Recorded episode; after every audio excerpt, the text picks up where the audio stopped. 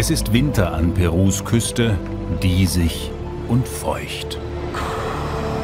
Und trotzdem Surfwetter für Fabio und seine Freunde. Surfen geht immer. Trotz Wirtschaftskrise und politischer Krise, trotz Corona oder vielleicht gerade deswegen. Here, the emotional die Corona-Pandemie hat die Menschen hier wirklich extrem mitgenommen. Und so Dinge wie Sport, Surfen, die Natur, das hat die Leute hier im Grunde ermutigt, trotzdem weiterzumachen. Der Surfspot ist nicht weit von Lima entfernt. Hier gibt's lange und hohe Wellen. Genau das, was Fabio und seine Freunde suchen.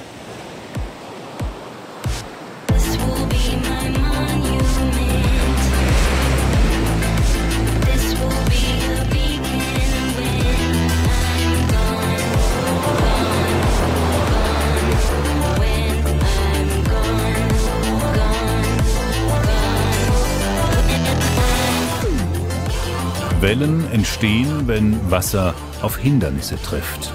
Die Felsen der Küste, den Meeresgrund.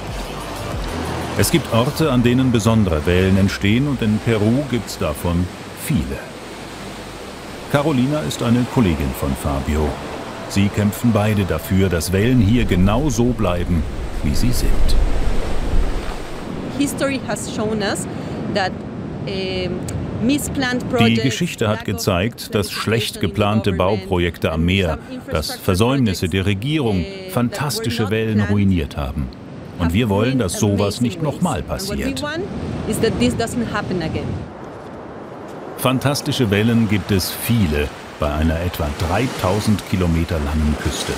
Peru hat aber auch ein weltweit einzigartiges Gesetz, wonach solche Wellen geschützt werden können.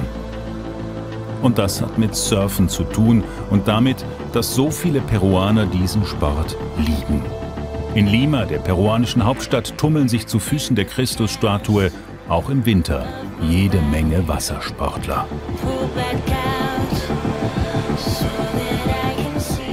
Er gehört zu den Naturschützern und Surfpionieren, die vor Jahrzehnten den Kampf um den Schutz der Wellen begonnen haben. Das hier war ein Grund. Hier war mal ein berühmter Sandstrand, bis Limas Bürgermeister eine Straße bauen ließ. Für uns Leute, die das Meer lieben, war das hier die reinste Natur, unberührt. Hier waren überall Seevögel und das Wasser war voller Leben. Das gibt es alles nicht mehr. Als sie den Fels gesprengt haben, wurde das ganze perfekte Ökosystem hier zerstört. Küstenstraßen, Hafenanlagen, Feinde der Wellen.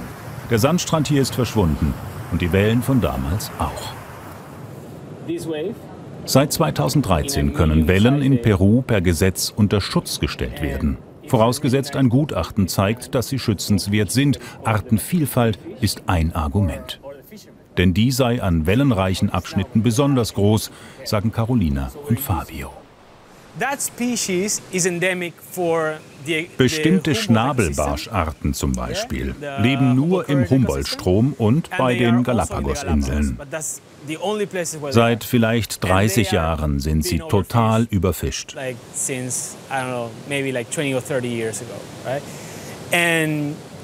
Solche Stellen felsiger Meeresgrund mit vielen Höhlen und Steinbrocken und darauf Wellen. Das sind so ziemlich die einzigen Orte, wo man sie heutzutage noch findet. 5000 Dollar kostet so ein Gutachten für den Wellenschutz. Und weil der Staat nichts bezahlt, sammeln Carolina und Fabio und viele andere Geld. 33 Wellen sind schon geschützt. Perus Surfer und Naturschützer sind beharrlich. Das Surfen lehrt dich eine Menge. Man muss den Kopf immer über Wasser halten, ruhig bleiben, wenn das mal nicht klappt. Man muss seinem eigenen Können vertrauen und seine Grenzen kennen. Das sind Lektionen fürs Leben.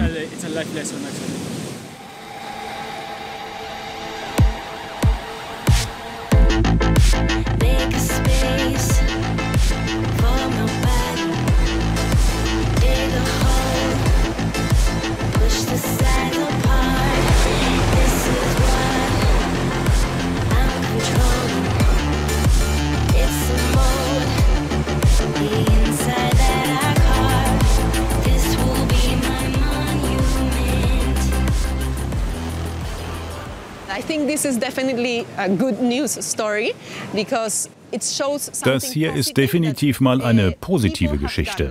Sie zeigt, dass gesellschaftliches Engagement Erfolg haben kann. Bürger haben sich organisiert und gemeinsam etwas Erstaunliches geschafft. Wellen schützen. Andere Länder haben sowas nicht. Ein ganz spezielles Gesetz zum Schutz von Wellen. Und hier haben das die Bürger hinbekommen. 100 Wellen wollen Perus Surf- und Umweltaktivisten bis Ende des Jahrzehnts gesetzlich schützen lassen. Und so an diesem mal positiven Kapitel von Perus Geschichte weiterschreiben.